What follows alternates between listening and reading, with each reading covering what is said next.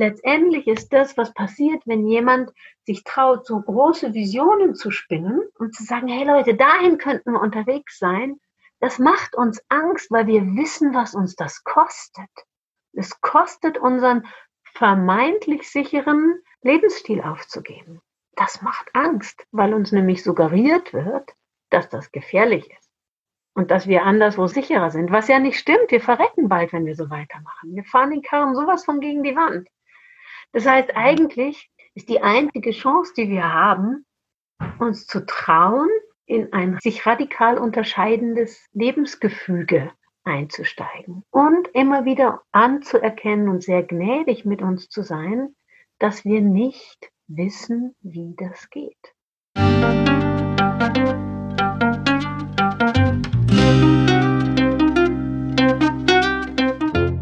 Schön, dass du wieder reinhörst. Ich begrüße dich ganz herzlich bei Ich, Wir alle, dem Podcast und Weggefährten mit Impulsen für Entwicklung.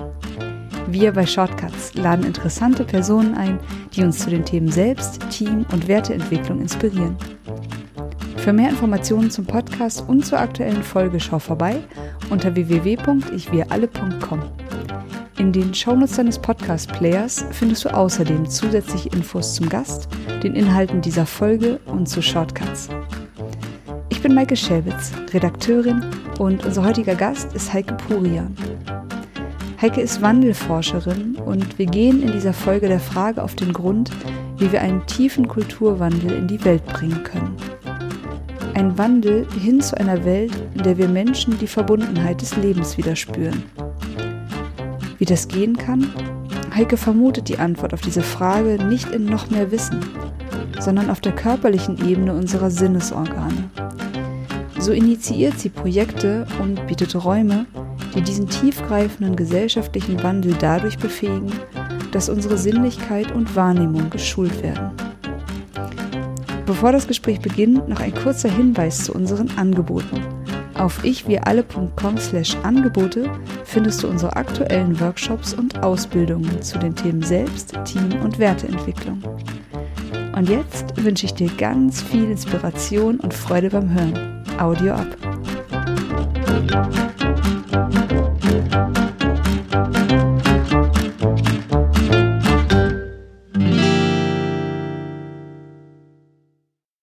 Heute zeichnen wir wieder mal eine virtuelle Begegnung auf, und zwar zwischen Berlin und dem Nordschwarzwald. Und ja, ich begrüße ganz, ganz herzlich Heike Purian. Hallo Heike.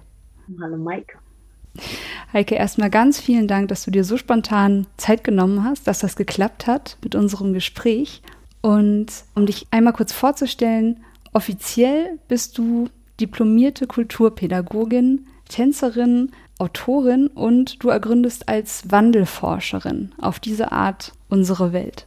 Und ja, wir leben gerade in Zeiten, ich würde sagen, großer Zerrissenheit und auch Spaltung. Und als ich dich kennengelernt habe über verschiedene Videos, musste ich auch immer an einen Satz von Otto Scharmer denken, nämlich, dass wir kollektiv kontinuierlich Ergebnisse produzieren, die individuell niemand möchte.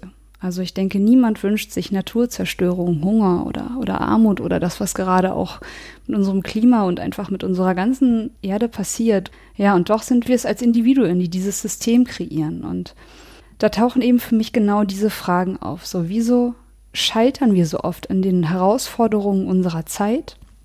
Und warum verhalten wir uns eben oftmals so destruktiv? Denn ich denke, ich vermute, wir sind uns darüber einig, kognitiv und rational wissen wir seit Jahrzehnten um die Schädlichkeit unseres Verhaltens und warum gelingt uns dann der Wandel nicht? Oder warum scheint er so schwierig zu sein eben an vielen Stellen? Und ich möchte mit dir heute genau über Lösungswege für diese Fragen sprechen, weil vielleicht liegt die Antwort eben weniger im Wissen und im Denken als im Fühlen. Und ich möchte eben mit dir darüber sprechen, wie wir tiefgreifenden gesellschaftlichen Wandel durch unseren Körper unterstützen können oder vielleicht sogar einfach beginnen. Und dann würde ich mit der Frage an dich beginnen wollen. Heike, was würdest du sagen, wo stehen wir gerade als Menschheit? Hm. Wo stehen wir als Menschheit?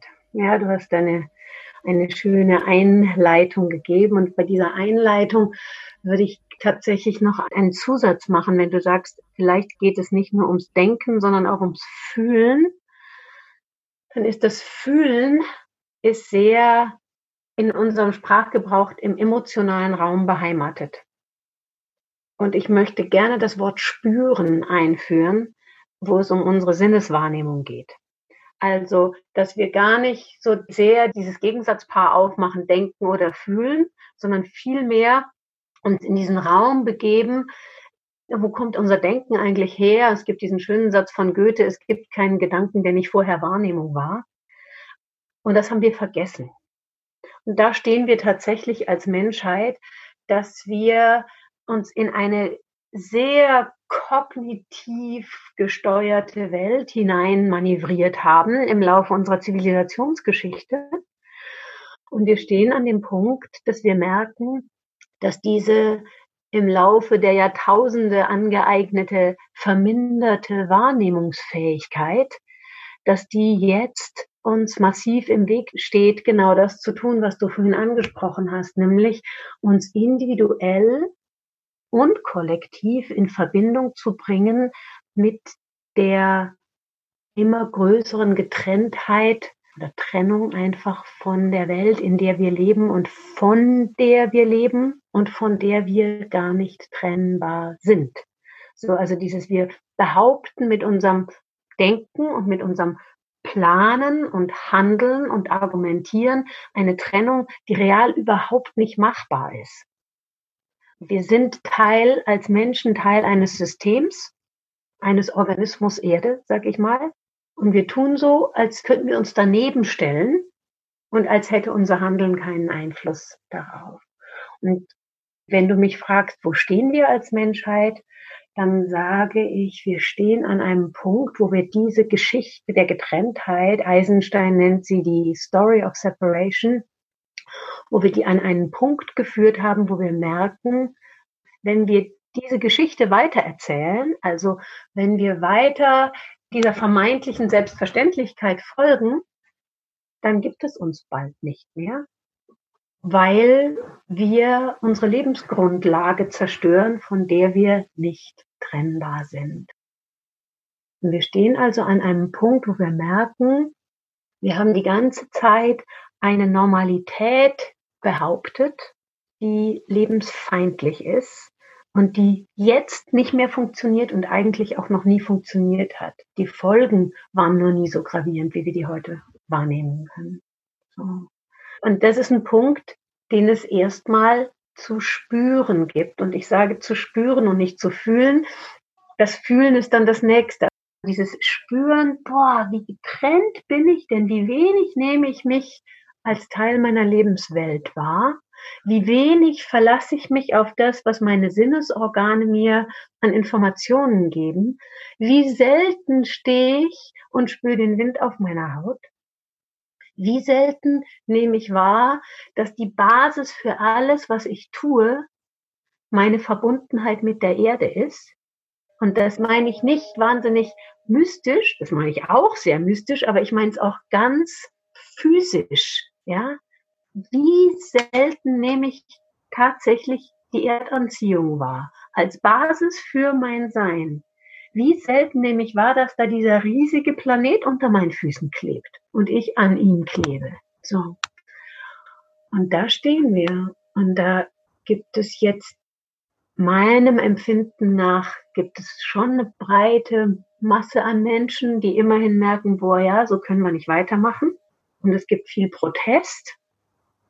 Und das ist wunderbar, aber da können wir nicht stehen bleiben. Was es braucht, meinem Empfinden nach, ist erstmal ein Innehalten, um uns das Ausmaß dieser Trennung überhaupt erst bewusst zu machen. Und dann, wenn wir dieses Ausmaß wirklich wahrnehmen, spüren, fühlen und auch begreifen, auch ein schönes Wort, begreifen, dann wird wahrscheinlich erstmal eine große Trauer kommen und diese Trauer braucht Raum und ein Aussteigen aus Aktionismus, aus wildem Aktionismus. Etwas tun, um etwas zu verändern, das ist ja sehr unser zivilisatorisches Muster. Aber in so einer Zeit allergrößter Dringlichkeit, die wir jetzt alle empfinden oder die viele von uns empfinden, innezuhalten und zu sagen, boah, das muss ich erstmal wirklich an mich ranlassen. Dafür brauchen wir jetzt Räume.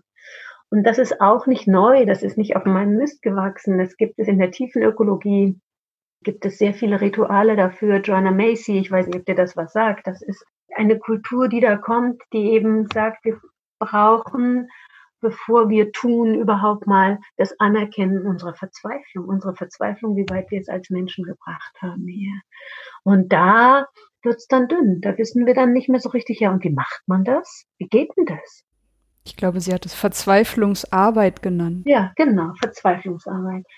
Und wie geht es denn, wie halte ich das aus, das, was ich sonst irgendwie immer so wegschiebe und nicht wahrhaben will, zu spüren? Und da sind wir genau bei dieser Frage, die du gestellt hast. Also warum produzieren wir kollektiv so einen Irrsinn, den individuell niemand wollen würde? Weil wir gelernt haben, ganz, ganz, ganz viel auszublenden und es mitzumachen, weil es ja alle tun und es so normal ist. Ich schreibe gerade ein Buch, das heißt, wenn wir wieder wahrnehmen. Und da habe ich mich erinnert, im, Schreibprozess kamen ganz viele diese Momente. Was waren denn diese Momente in meinem Leben, wo ich gemerkt habe, das stimmt doch nicht.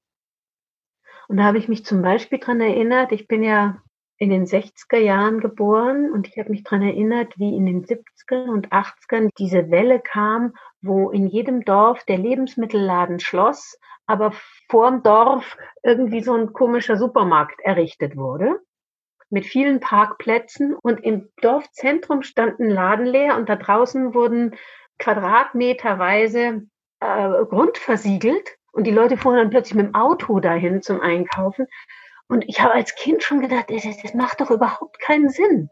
Und alle Leute fanden es aber normal. Und ich habe dann irgendwie als Kind gedacht, das gehört offensichtlich so. Aber diese Wahrnehmung dafür, dass das nicht richtig ist, dass es einfach nicht richtig ist, die hatte ich als Kind, aber ich hatte keine Möglichkeit, das in Beziehung zu bringen, weil die Welt um mich herum das für normal erklärt hat. Oder auch, ich hatte noch so ein Beispiel, das ich jetzt auch aufgeschrieben habe, dieses, wenn ich den Tisch abgedeckt habe nach dem Abendessen und so eine Frischkäsepackung in den Müll tun sollte. Das stimmt doch nicht. Es kann doch nicht sein, dass dafür, dass wir uns sechs Brote mit Frischkäse beschmieren, so ein Teil produziert wird und dann im Müll landet. Es gibt doch eigentlich gar nichts, wo das jetzt hin kann. Und dann, das war, so wurde mir das beigebracht. Das tust du in Müll. Und wenn ich dann den Müll runtergebracht habe zu unserem Müllhäuschen, wir haben in so einem Mehrfamilienhaus gewohnt, dann habe ich gesehen, ja, alle anderen machen das auch so. Da waren Mülltüten über Mülltüten. Es ist offensichtlich normal. Etwas, was sich aber falsch anfühlt. Und das sind diese Momente, und ich glaube, das ist total wichtig, da unsere Konditionierung zu betrachten. Das sind die Momente, wo wir in etwas hinein sozialisiert und konditioniert wurden, was wir kollektiv als richtig hinstellen, obwohl es ganz deutlich, wenn ich nur mal ein bisschen hinhorche und in Kontakt gehe damit, falsch ist. Es ist ganz bestimmt falsch. Und das sind jetzt absichtlich so Alltagsbeispiele, weil ich glaube, darauf kommt es an. Und da können wir endlich auch aussteigen aus dieser Ohnmacht. Was kann ich denn schon tun? Was kann ich denn schon tun? Die großen Konzerne vergiften doch die Meere und nicht ich. Von wem hängen denn die großen Konzerne ab? Die hängen davon ab, dass ich ihr Zeug kaufe. Wenn ich das nicht mehr tue und du auch nicht und 70.000 andere Leute auch noch, dann haben die überhaupt keine Chance. Und wir werden aber so in so eine Ohnmacht hinein sozialisiert, dass wir diese, diese Macht, die wir da haben, diese Kraft, die wir da haben, dass wir die nicht mehr wahrnehmen. Mhm. Ja. Ja, ich habe jetzt auch gerade, während du das erzählt hast, ich spüre da auch direkt genau so eine Ohnmacht in mir. Ich habe ganz viele von solchen Beispielen. Jeder von uns erlebt das jeden Tag. Oder ich, eigentlich will ich da nur für mich sprechen. Ich, ich sehe den Ausweg gar nicht. Ich kann ihn jetzt mittlerweile viel deutlicher sehen, aber es, es gab lange Zeit dieses Gefühl, ja, entweder du machst da mit, aber was wäre die Alternative? Die konnte ich nicht sehen oder hatte auch, glaube ich, oft den Mut gar nicht, die Antworten, die sich daraus ergeben würden, in aller Konsequenz wirklich umzusetzen. Und das ist jetzt gerade so ein kleiner Exkurs. Ich habe jetzt gerade gestern einen Artikel bei den Krautreportern mit Nico Pech gelesen. Mich hat das sehr berührt. Es war ein Interview und er hat gesagt, dass er sich als Wissenschaftler, dass er sich weigert, unserer Gesellschaft weiterhin Alibis zu geben für Handlungsmuster, die in den Abgrund führen.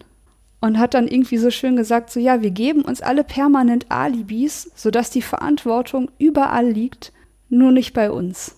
Die Marxisten sagen, der Kapitalismus ist schuld, die Soziologen sagen, es ist Systemlogik, gegen die wir nichts ausrichten können. Ähm, Kulturwissenschaftler sagen, wir sind hilflose Opfer der Kultur und Pädagogen würden noch sagen, es fehlt an Bildungskonzepten. Und er nannte das dann den Supermarkt der Ausreden, den er nicht mehr bedienen möchte. Und ich habe das so gelesen und dachte, ja, es, es ist total richtig. Und gleichzeitig fehlt mir jetzt eben auch oft an dieser Stelle erstmal so der Schritt, wie losgehen. Und du hast ja gerade auch beschrieben, dass vielleicht jetzt gerade erstmal das Wichtigste ist und das erscheint schon fast aufgrund der Dringlichkeit von dem, was um uns herum passiert, so kontraintuitiv anzuhalten und stillzuhalten. Und ich habe jetzt gerade noch gedacht, wollen wir jetzt auch vielleicht noch mal einen kleinen Schritt zurückgehen? Hast du noch mehr Erklärungen dafür, wie sind wir da überhaupt reingeraten in diese Story of Separation? in diese Geschichte des Getrenntseins. Was ist passiert, dass du als Kind noch fühlen konntest, dass dieser Supermarkt draußen vom Dorf, dass das nicht richtig ist, dass alle anderen das aber einfach gemacht haben? Also, genau, und das ist ganz spannend. Ich finde es ganz schön, wie du dich auf Nico Pech beziehst, den ich auch sehr schätze, und wie du mit welcher Entschlossenheit und auch Trauer in deiner Stimme, ich höre auch eine Traurigkeit und auch vielleicht auch eine Scham, du sagst, wie mache ich das denn, dass ich nicht bei diesem Supermarkt der Ausreden oder Karussell der Ausreden mitspiele? Und da kommen wir ja ganz schnell hin, wenn wir fragen, woran liegt es denn? Also, wenn wir uns angucken, wie versucht wird, Geschichtsschreibungen der Menschheit zu machen, dann werden bestimmte Punkte tauchen immer wieder auf, nämlich die Sesshaftigkeit, der Übergang vom Jägerinnen und Sammlerinnen sein zum Ackerbau, wo Harari, der eine kurze Geschichte der Menschheit schreibt, schreibt, wer hat denn wen unterjocht? Eigentlich hat der Weizen den Menschen unterjocht und nicht der Mensch den Weizen, weil wir fortan irgendwie anfangen, Wasser zu schleppen und sozusagen anstrengende Arbeit zu machen, anstatt das zu sammeln, was die Natur hergegeben hat und was von allein wuchs der Ackerbau, äh, es wird die, die Sesshaftigkeit, die auch miteinander einhergehen. Es wird genannt das Patriarchat, große Geschichte. Also da kann man auch schön mit dem Zeigefinger drauf machen, obwohl ich durchaus feministischen Theorien nicht abgeneigt bin. Und trotzdem, wie das Patriarchat als Schuld hinzustellen, bringt uns dann letztendlich auch nicht viel. Dann natürlich das Christentum als sehr sinnesfeindliche ähm, Institution ähm, dann gibt es die Alphabetisierung, also der Übergang in die Schriftsprache, der Verlust von mündlichen Kulturen, von Überlieferungen, die noch viel näher mit der uns umgebenden Welt zusammenhängen. Ein wesentlicher Punkt natürlich das Geld, die Erfindung des Geldes. Da gibt es wunderbare, wunderbare und sehr stimmig erscheinende Herleitungen, was die Einführung des Geldes mit Sozialstrukturen macht, nämlich dass es sie zerstört. Und ich glaube aber, dass es wesentlich ist, diese auch eher wissenschaftliche, monokausale Suche nach der Ursache ein bisschen zu relativieren und dass es viel mehr nötig ist, zu beschreiben, wo wir uns befinden. Also von einer Ursachenforschung in eine Beschreibung überzugehen und zu sagen, ich beschreibe jetzt mal, was ich wahrnehme, ich beschreibe, dass in einer Grundschulklasse wahrscheinlich ein oder zwei Kinder mir sagen können, wo eine Banane eigentlich wächst oder eine Tomate. Die Tomate kennen die nur von der Pizza, das Rote, was auf dem Pizzaboden ist. Sie wissen aber nicht, an was für einer Pflanze eine Tomate wächst, weil sie es nie gesehen haben, weil wir in so ein Produktverhalten gekommen sind. Ich kann das da kaufen und habe gar keinen Bezug mehr zu dem Wachsen und zu der Verbundenheit zum Beispiel. Ich kann beschreiben, wie unsere Welt so schnell geworden ist und wir eigentlich in einer kompletten Reizüberflutung leben, sodass wir gar nicht anders können, als uns abzuschirmen von all diesen vielen Einflüssen und Eindrücken, die da kommen. Und weil ja Werbung und so weiter immer mehr von uns will, wird sie immer aggressiver zum Beispiel und schneller und lauter. Das heißt, wir müssen eigentlich uns zu extrem selektiv wahrnehmenden Wesen machen. Und meistens nehmen wir nicht wahr, was um uns herum ist, in einer Vielfalt von Sinneseindrücken. Und das Problem ist, dass wenn wir anfangen, wenn wir das jetzt beobachten und beschreiben und sagen, puh, das ist ja eigentlich eine totale Verarmung von Lebendigkeit. Ich nehme mich nur noch als Hirn auf zwei Beinen wahr, aber nicht mehr als sinnliches Wesen, ja. Das ist ja eine totale Verarmung. Und wenn ich dann hingehe und sage, ich möchte eigentlich meine Sinnlichkeit wieder schulen, und das ist was, womit ich viel arbeite, Menschen Räume anbieten, in denen sie sich wieder anders spüren können. Was dann passiert, dann komme ich in einen Zustand, der mich vollkommen alltagsuntauglich macht, weil ich dann nämlich gar nicht mehr in der U-Bahn fahren kann, weil mich das wahnsinnig macht. Das kräuselt mir die Fingernägel hoch, allein schon dieses Piep, Piep, Piep, wenn die Türen zugehen. So. Das ist einfach alles viel zu viel. Das heißt, wir haben scheinbar gerade die Wahl, entweder wir verfeinern wieder unsere Wahrnehmung und merken, was wir eigentlich für sinnliche Geschöpfe sind, dann müssen wir uns aber total vom Leben zurückziehen, oder wir müssen diese Taubheit und dieses Abgestumpfte mitmachen, um irgendwie sein zu können. Und das ist gerade, das ist ein Zustand, das ist, genau, das ist wichtig, dass wir das merken. Aha, es braucht offensichtlich um in diesem Leben mitzuspielen, diesen Zustand, der auch Ursache für das Ganze ist, nämlich die Taubheit und Dumpfheit und das Nicht-Mitkriegen. Und das fühlt sich ja dann an wie ein Teufelskreis. Das heißt, das ist ein, wenn wir jetzt nochmal fragen, wie sind wir da hingekommen, dann können wir sagen, wir haben irgendwann angefangen, eher standardisierte Lösungen zu nehmen, als die, die wirklich aus einer Wahrnehmung herauskommen. Also unser Handeln wurde immer mehr standardisiert und brauchte Befehl von oben. Genau, Herrschaftssysteme haben natürlich auch sehr viel zu tun mit dem, wie wir dahin gekommen sind. Und je mehr wir das tun, desto mehr verkümmert unsere Wahrnehmung und desto weniger sind wir überhaupt in der Lage zu handeln aus einer feinen Wahrnehmung der Situation heraus. Und um so einen Teufelskreis oder so ein so einen ständigen positiven Feedback-Circle zu durchbrechen, ist die einzige Möglichkeit ist anzuhalten und immer wieder zu sagen, will ich da mitspielen? Will ich wirklich hier sein? Will ich in einem Café sitzen an der Straße, wo es laut ist und stinkt und alles, weil man da halt so sitzt und das so macht? Oder will ich mich in der Kneipe, wo laut Musik ist, mit dir unterhalten und dich anbrüllen beim Reden, weil man das halt so macht? Oder will ich wirklich meinen Rasen mit einem Benzinrasenmäher mähen, der einen Mordslärm macht. Könnte ich nicht mal lernen, mit der Sense zu mähen? Diese ganzen Momente wahrnehmen, wo wir eigentlich total über unsere Grenzen gehen, um dieses Spiel mitzuspielen. Und das Verrückte ist, dass wir Menschen, die das nicht können, die bezeichnen wir als hochsensibel oder hypersensibel, anstatt mal uns als dumpf und abgestumpft zu bezeichnen, den gängigen normal gut funktionierenden Menschen. Wir sind alle hochsensible Wesen von der Anlage her. Wir können so viel mehr fühlen, spüren, mitkriegen, als wir tun. Aber wir haben uns eine Welt gebaut, in der wir dieses ganze Spektrum nicht mehr wie offen liegen können, ohne wahnsinnig zu werden.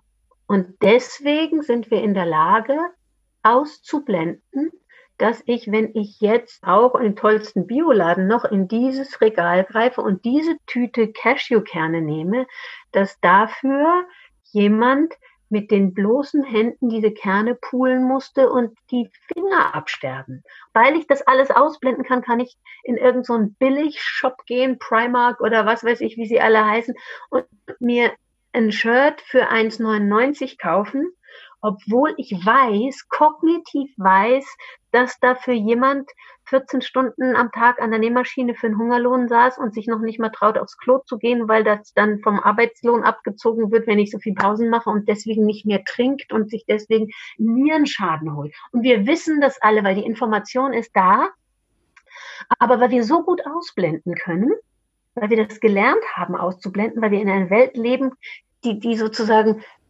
darauf basiert, dass wir ausblenden, können wir auch das alle.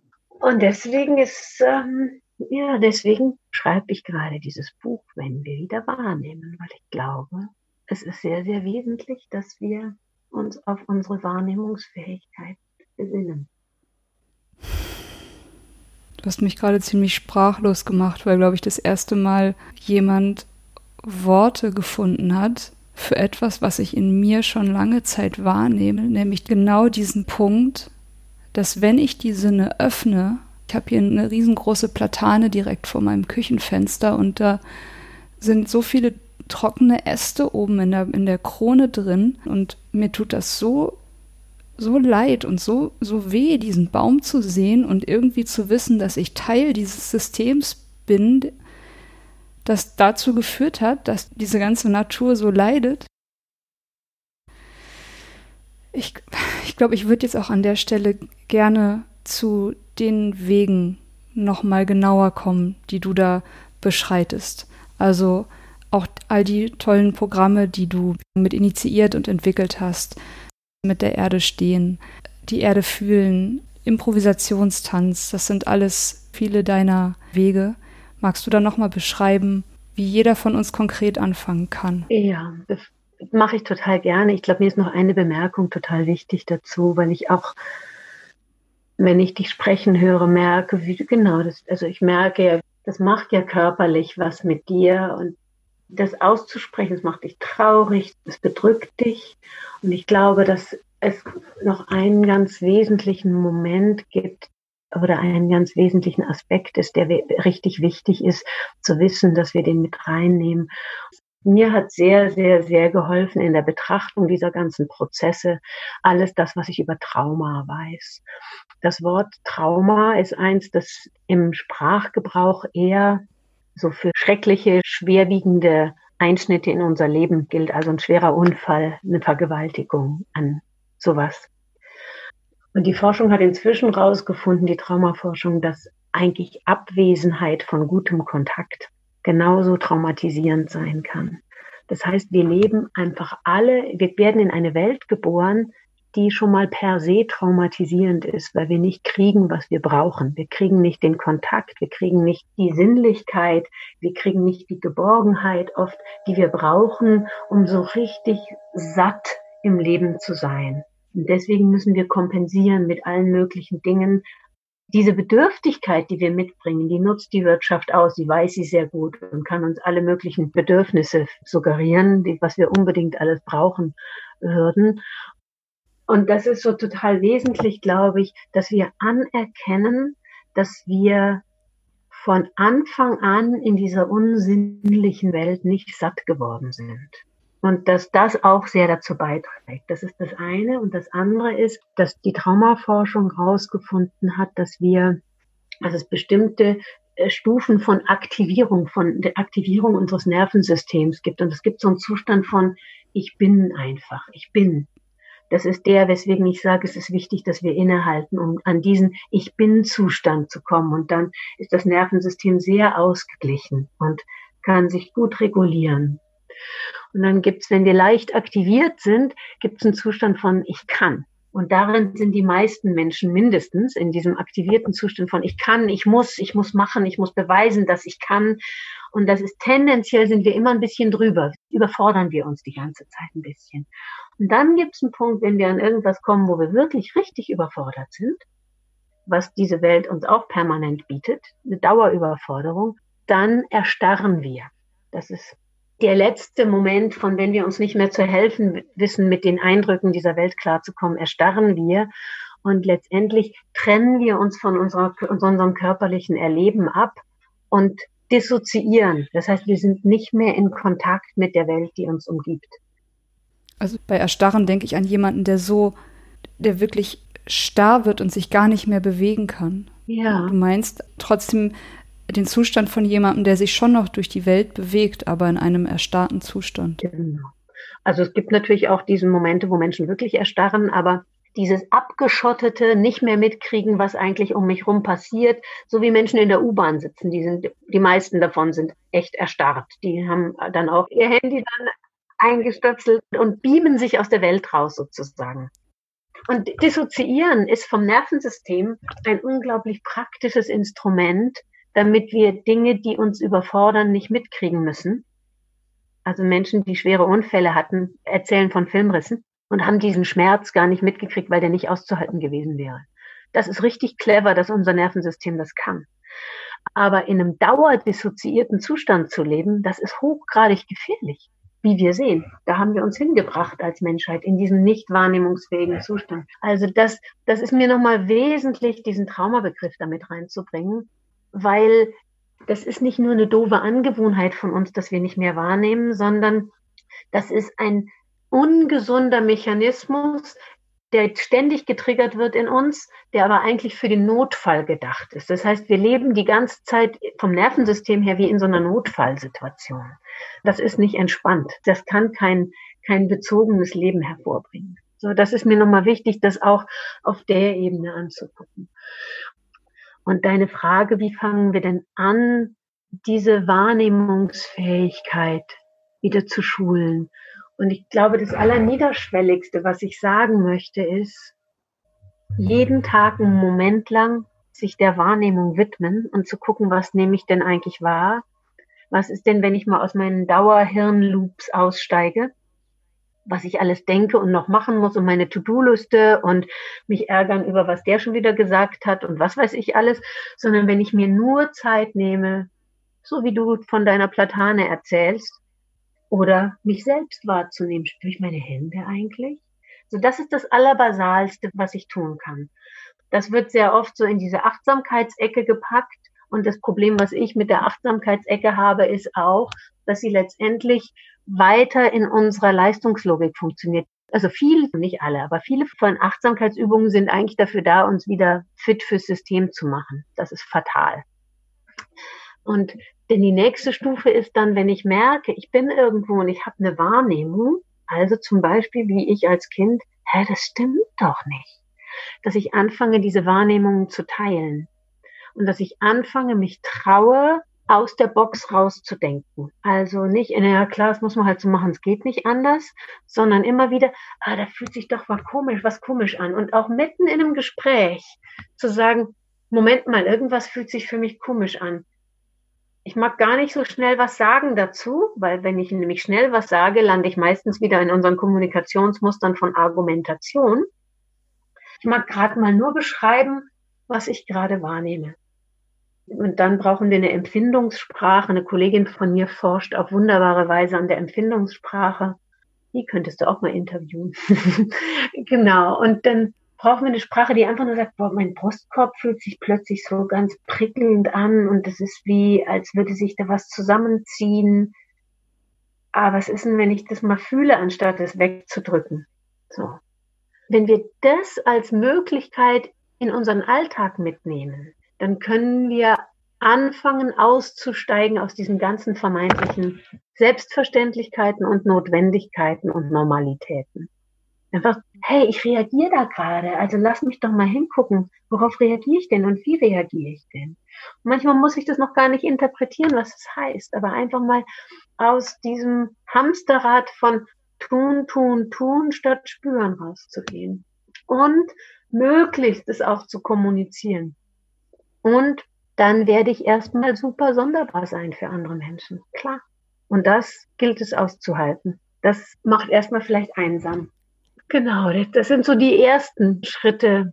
Wie kommen wir denn da raus? Und dann gibt es natürlich, und das ist auch ganz wichtig, Formate, wo wir das üben können in einem geschützten Rahmen. Wir haben gerade die Initiative Sensing the Change gegründet, also den Wandel spüren der genau da ansetzt, dass wir erforschen, was brauche ich denn gerade? Kann ich darum bitten? Kann ich beschreiben, was mit mir passiert? Wir arbeiten tiefenökologisch. Wir arbeiten sehr mit somatischen ja, Methoden, mag ich nicht so gerne sagen, somatischer Praxis, also viel körperlicher Wahrnehmungspraxis und erkunden, was mit uns auch im Wir-Feld passiert, wenn wir aus dieser, aus dieser sehr technischen Kommunikation aussteigen. Und das braucht erstmal einen super, super geschützten Rahmen, damit wir uns überhaupt trauen, diese ganzen Normalitäten zu verlassen. Und das fühlt sich dann oft erstmal so ein bisschen blasenhaft an. Und was hat denn das mit der Welt da draußen zu tun und mit dem Wandel, den wir brauchen? Und ich bin inzwischen recht gnädig geworden, habe da früher sehr gewettert darüber, dass es lauter solche Blasen gibt. Und inzwischen habe ich das Gefühl, ja, das ist der erste Schritt. Der erste Schritt ist erstmal zu sagen, ganz viel, was scheinbar normal ist, ausklammern, die Tür zumachen, einen sicheren Raum schaffen, Menschen fragen, was brauchst du, um dich hier sicher zu fühlen? Um zu zeigen, wie du gerade hier bist. Und dann in einen Zustand von verfeinerter Wahrnehmung gehen. Und das kann sein, dass ich eine halbe Stunde lang nur den Boden unter mir spüre. Das kann sein, dass ich dir zehn Minuten lang in die Augen gucke und gucke, was dann passiert. Das kann sein, dass ich eine Wut in mir merke und spüre, oh ja, hier ist vielleicht der Raum, wo ich dir mal Ausdruck geben kann. Und das kann noch tausend anderes sein. Wir haben eben keine Methode, sondern wir brauchen auch keine Methode mehr, wenn wir auf die Wahrnehmung vertrauen. Dann brauchen wir nicht, ja, jetzt machen wir erst das, dann das, dann das, sondern wir horchen. Und das Format, das du vorhin schon erwähnt hast, das heißt Standing with the Earth, das habe ich entwickelt, als äh, ich mal auf einer Demo im Ham auf der großen, großen Demo im Hambacher Forst war. Das ist jetzt fast schon ein Jahr her und das Gefühl hatte, wir latschen hier alle durch diesen Wald und über diese Erde, die wir eigentlich schützen wollen. Und wir haben zwar den Gedanken, dass das nicht richtig ist, aber wir lassen das nicht tief in unsere körperliche Wahrnehmung und Empfindung rein. Und ich habe mir vorgestellt, dass diese Zehntausenden von Menschen, die da waren, was für eine Kraft entstehen würde, wenn die mal nicht laute Parolen sprechen würden und vom Lautsprecherwagen, sondern wenn jede einzelne Person sich hinstellen würde und sich verbinden würde mit diesem Ort, den wir als schützenswert erachten. Ich saß da sehr lange an der Abbruchkante. Ich weiß nicht, ob du mal einen Buhle-Tagebau gesehen hast. Das ist eine gigantische Wunde. Also das ist wie ich stand da und hatte das Gefühl, ich kann wie diese Wunde an meinem eigenen Körper spüren. Das ist wie tief ins Gewebe reingeschürft, kratzt, rausge geschnitten. Es ist, es reicht nicht zu sagen, ich will das nicht. Ich, wenn ich wirklich, wirklich mich verbinden will, dann braucht es, dass ich das spüre. Und habe dann mir überlegt, wie könnte das gehen? Und die erste oder die einfachste Möglichkeit, die mir kam, war zu sagen, Lasst uns einfach mit der Erde stehen. Lasst uns diese Trennung auch aufheben, die die Umweltschutzbewegung viel macht. Wir bösen Menschen und die gute Erde, die wir retten müssen, es gibt keinen Unterschied. Wir sind Teil dieses Organismus Erde. Und um das wahrzunehmen, braucht es Momente des Innehaltens, wo wir diese Verbindung spüren. Wir machen das hier in der Gemeinschaft oder haben es lang gemacht. Im Moment plätschert es ein bisschen, da will ich ganz ehrlich sein. Jeden Morgen von acht bis viertel nach acht stehen wir mit der Erde. Und es ist einfach nur ein stilles im Kreis stehen und diese Verbindung spüren. Spüren, wie mein Gewicht Richtung Erdmittelpunkt fällt. Lauschen, wie ich getragen werde von dieser Erde seit dem Tag meiner Geburt. Wie ich von ihr abhängig bin als Lebewesen. Und wie es nicht mehr dieses braucht, ja, ich muss irgendwas retten, indem ich aktionistisch werde, sondern indem ich mich verbinde. Es geht nicht darum, etwas zu retten, das etwas anderes ist als ich, sondern mich zu verbinden mit dem, was einfach sein will und von dem wir uns getrennt haben. Und wir machen diese Standing-Aktionen viel auch in Fußgängerinnenzonen, so am Puls der kapitalistischen Welt. Und es ist ganz erstaunlich, was dann passiert. Also in was für interessante Dialoge wir kommen mit Menschen, die vorbeigehen. Wir haben in der Mitte so ein Tuch liegen, wo drauf steht, was wir tun, Standing with the Earth, mit der Erde stehen. Und wir laden Menschen ein, sich dazuzustellen. Und dann gibt es Leute, die kommen und sagen, es ist ja alles gut und schön, was ihr hier macht, aber ihr müsst lauter sein. dann sagen wir, nein. Ich verstehe die, deinen Gedanken, so hört euch doch niemand, so bewirkt ihr nichts. Aber ich glaube, es ist sehr bemerkenswert, was das im öffentlichen Raum verändert, wenn wir dieses Tempo so radikal verweigern. Wir verweigern uns diesem Tempo und wir stehen da und es gehen manchmal Leute auf ihr Handy guckend mitten durch unseren Kreis durch und kurz bevor sie wieder rausgehen, merken sie, hier ist doch energetisch was anders und gucken sich um und nehmen wahr, boah, hier passiert was ganz anderes. Und vielleicht gehen sie weiter, weil sie es eilig haben oder sowas. Aber es gab diesen Moment, winzigen Moment von Innehalten. Oder es gibt Menschen, die, neulich hatten wir einen, der kam wir hatten gerade so eine Runde gemacht, wo wir Leute eingeladen hatten und erklärt, was wir tun und so ein bisschen angeleitet, wie ist es, wenn ich den Kontakt meiner Fußsohlen mit dem Boden merke und wenn ich atme, bewusst atme. Und da kam einer, der stellte sich noch so dazu und dann ging ich zu dem hin und sagte, ob er noch Infos braucht oder ob er das Gefühl hat, wir wissen, was wir tun. Sagte, ja, ja, das ist doch so dieses Achtsamkeitszeug, oder? Das ähm, kenne ich, das weiß ich. Ich glaube, ich weiß, was hier zu tun ist. Und dann bin ich danach nochmal mit ihm ins Gespräch gekommen und hat er gesagt, wissen Sie, ich bin äh, chronisch depressiv und ich war in schon so vielen Kliniken und diese Achtsamkeitssache, die kenne ich alle. Und ich habe seit Tagen den Deal mit meinem Therapeuten, ich muss einmal am Tag rausgehen und mich sozusagen in die Stadt trauen und aus meiner Wohnung raustrauen. Und heute habe ich es fast nicht geschafft. Und jetzt am Abend bin ich doch noch raus und dann habe ich euch gefunden. Und das war so eine Erlösung, weil ich das Gefühl habe, ihr bietet mir an, in Beziehung zu treten. Und das war so ein Moment, wo ich nochmal so traurig geworden bin, weil mir klar wurde, genau, unsere öffentlichen Räume bieten uns überhaupt keinen Raum, in Beziehung zu treten. Wir sind so beziehungsverarmt. Ja, insofern werden wir diese Standing with the Earth Praxis weiter verfolgen. Und ich merke, das ist für mich eine sehr viel lebendigere und mir mehr entsprechende Art und Weise, mich gegen dieses lebensfeindliche System zu stellen, als laut zu demonstrieren. Also laut zu demonstrieren und irgendwie in großen Gruppen Texte zu skandieren, da wird es mir immer ein bisschen eng obwohl ich schon auch auf Demos gehe, weil ich glaube, dass es wichtig ist, dass wir aufstehen und uns melden. Aber es gibt auch schon so ein paar tatsächlich Orte oder ein paar Ortsgruppen, zum Beispiel von Fridays for Future, die dieses Standing with the Earth Format übernommen haben. Extinction Rebellion hat es extrem übernommen. Da gibt es immer wieder Standing-Momente. Das ist ganz schön zu merken, wie das auf fruchtbaren Boden fällt. Und natürlich müssen wir sehr geduldig sein. Ja. Ähm, ich würde gerne nochmal an der Stelle auf einen Punkt zurückkommen aus deinem Vortrag, den ich bei Fürth im Wandel gesehen habe. Da hast du an einer Stelle beschrieben, dass auch zum Beispiel gerade Kontaktimprovisationstanz als körperliche Erfahrung, dass es vielleicht helfen kann an der Stelle, wo wir jetzt stehen. Wir sitzen noch mittendrin in unserem alten, separierenden Narrativ und viele von uns sitzen am Rand und ich würde sagen, möchten eigentlich von Herzen den Schritt wagen in ein anderes Narrativ. Und ich glaube, das ist jetzt auch an vielen Stellen des Gesprächs auch deutlich geworden. Wir sind halt soziale Wesen.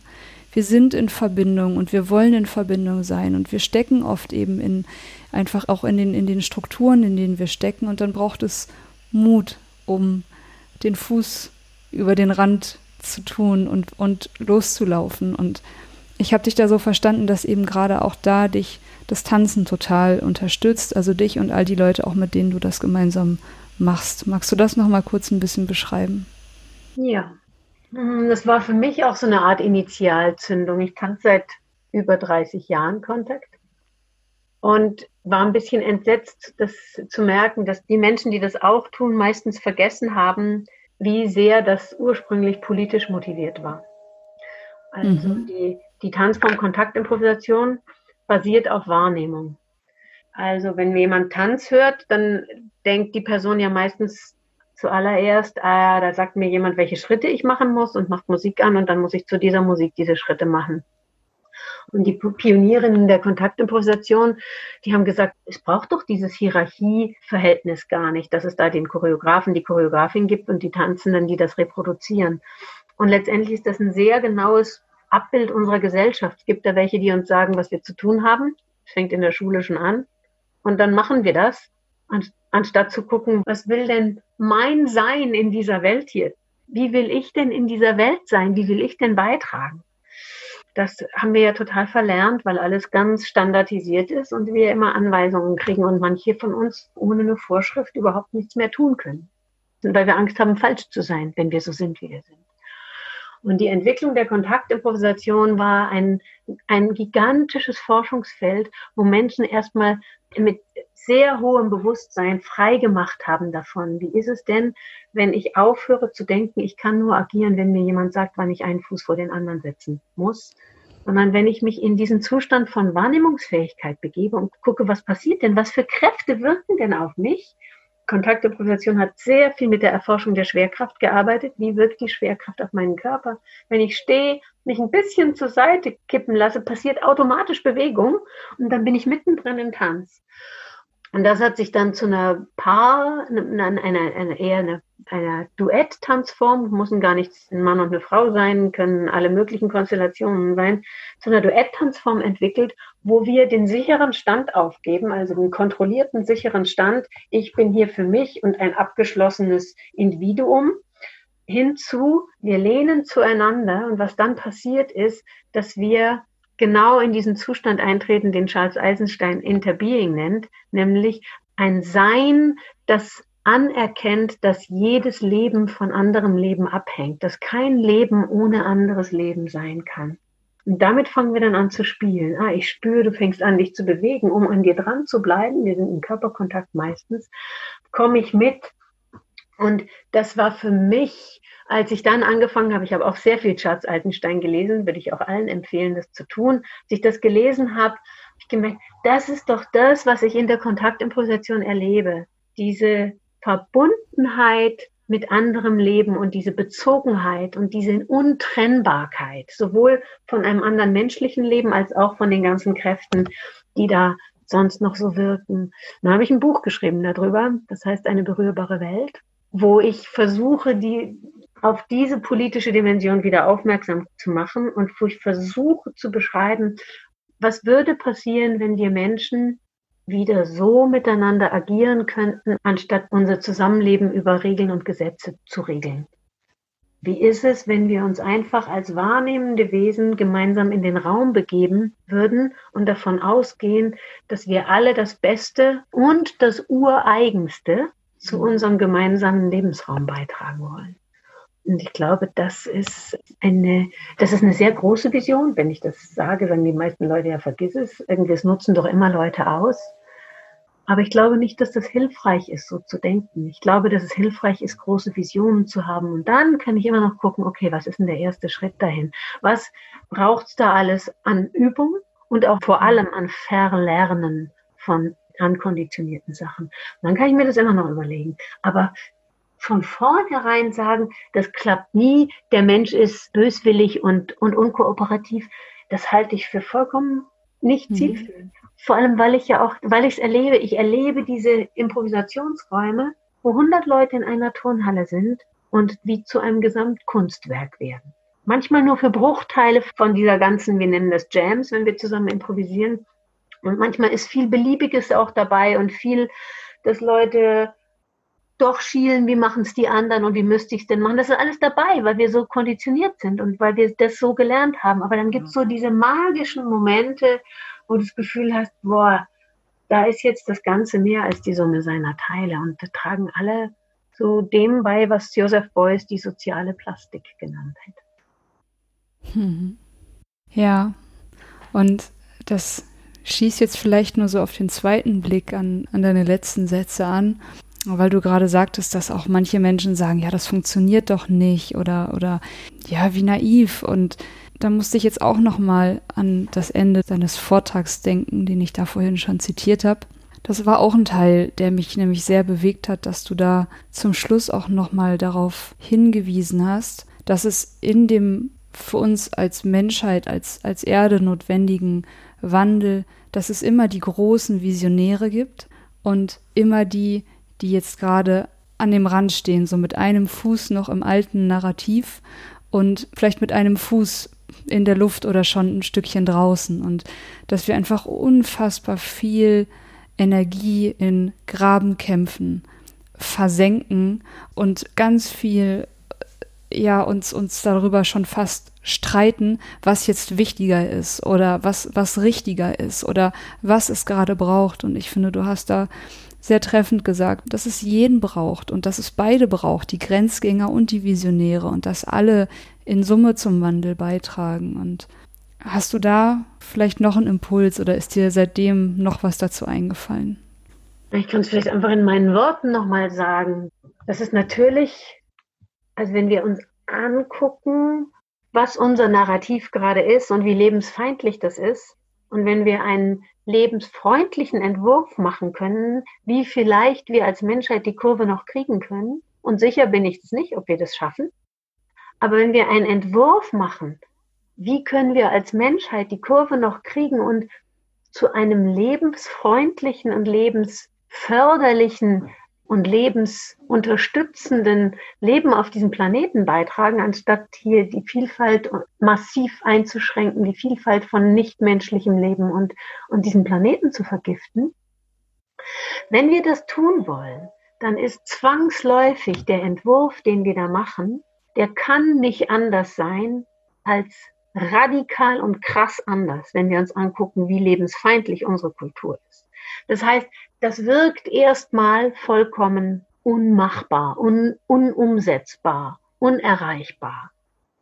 Und weil wir das nicht aushalten können, diese starke Diskrepanz zwischen dem, was ist und dem, was, wie ich empfinde, unser menschliches Potenzial wäre, weil wir das nicht aushalten können, greifen wir auf etwas zurück, was wir kennen, nämlich auf Zynismus. Wir sagen den Menschen, die größer denken, als wir das selbst in der Lage sind, dass sie ein bisschen naiv und blauäugig sind und wovon träumst du nachts und wie soll das denn gehen? Und da machen die Menschen nicht mit. Komischerweise sind es immer die anderen. Ganz oft merke ich das, wenn Menschen dann so skeptisch sind und mir sagen, ja, vergiss es, Heike. Die Menschen sind nicht so. Und wer jetzt genau, du oder dein Nachbar oder so, also dann zu gucken, also wem traue ich das denn nicht zu?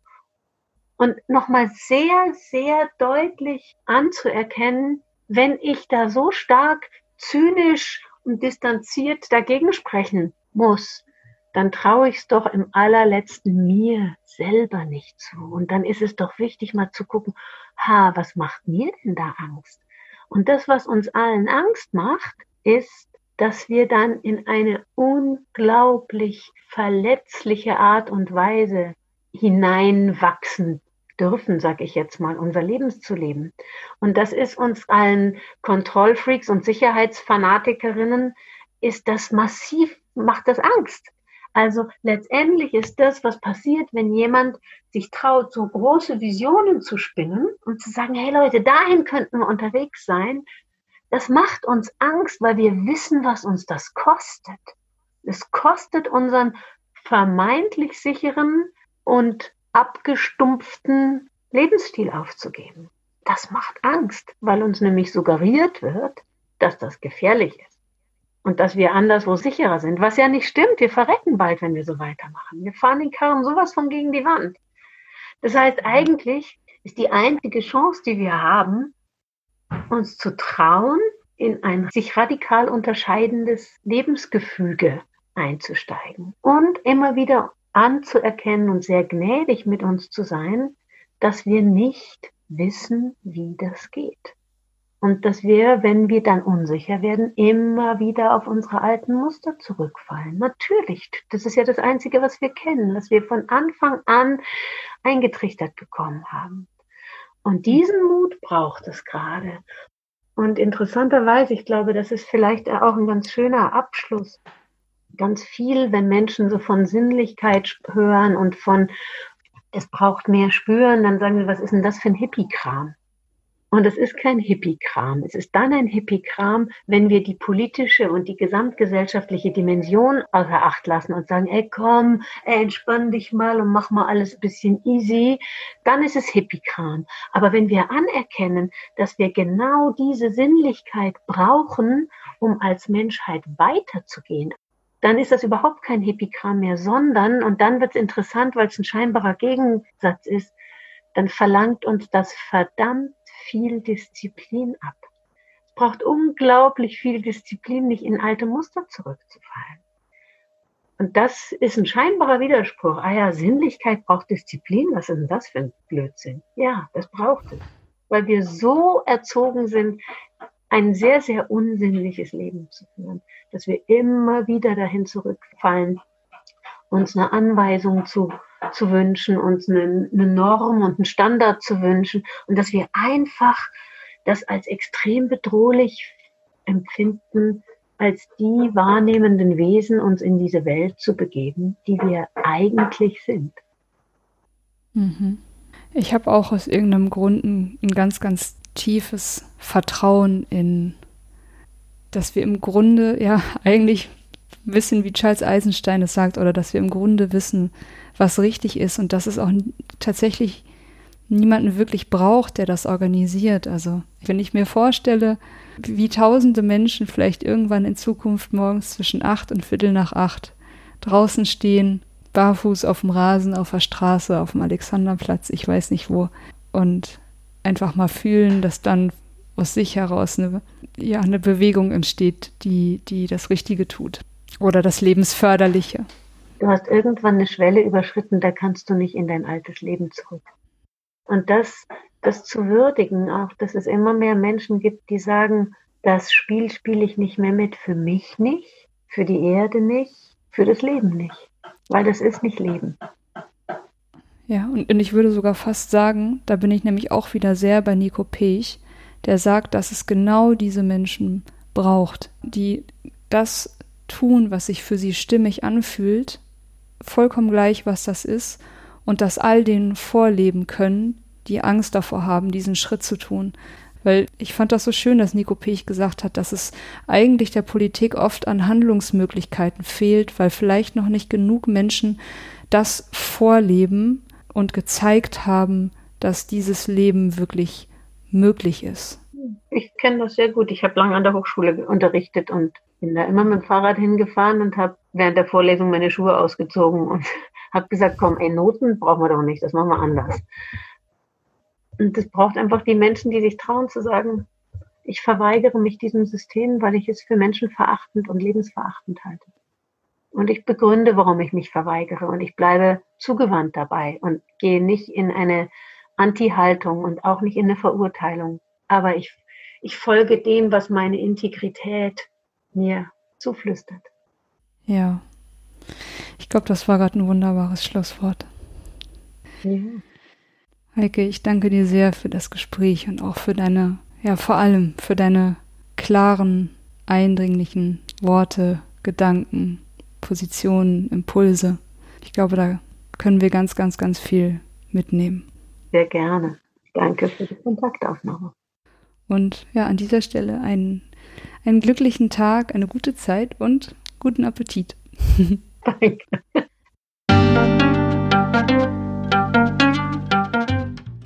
Das war eine Folge von Ich, wir alle, dem Podcast und Weggefährten mit Impulsen für Entwicklung. Wir bei Shortcuts begleiten und unterstützen Unternehmen bei der Entwicklung von zukunftsfähiger Führung, Kommunikation, Unternehmenskultur und Design. Mehr Infos zu unseren Angeboten, zum Podcast und der aktuellen Folge findest du unter www.ichwiralle.com. Wir freuen uns über dein Feedback zur Folge und deine Bewertung des Podcasts bei iTunes. Bitte stell uns gerne Fragen zum Podcast und mach Vorschläge für Themen und Interviewpartner, die dich interessieren würden. Und zu guter Letzt, schau gerne bei uns in Berlin-Kreuzberg vorbei. Wir lieben Besuch.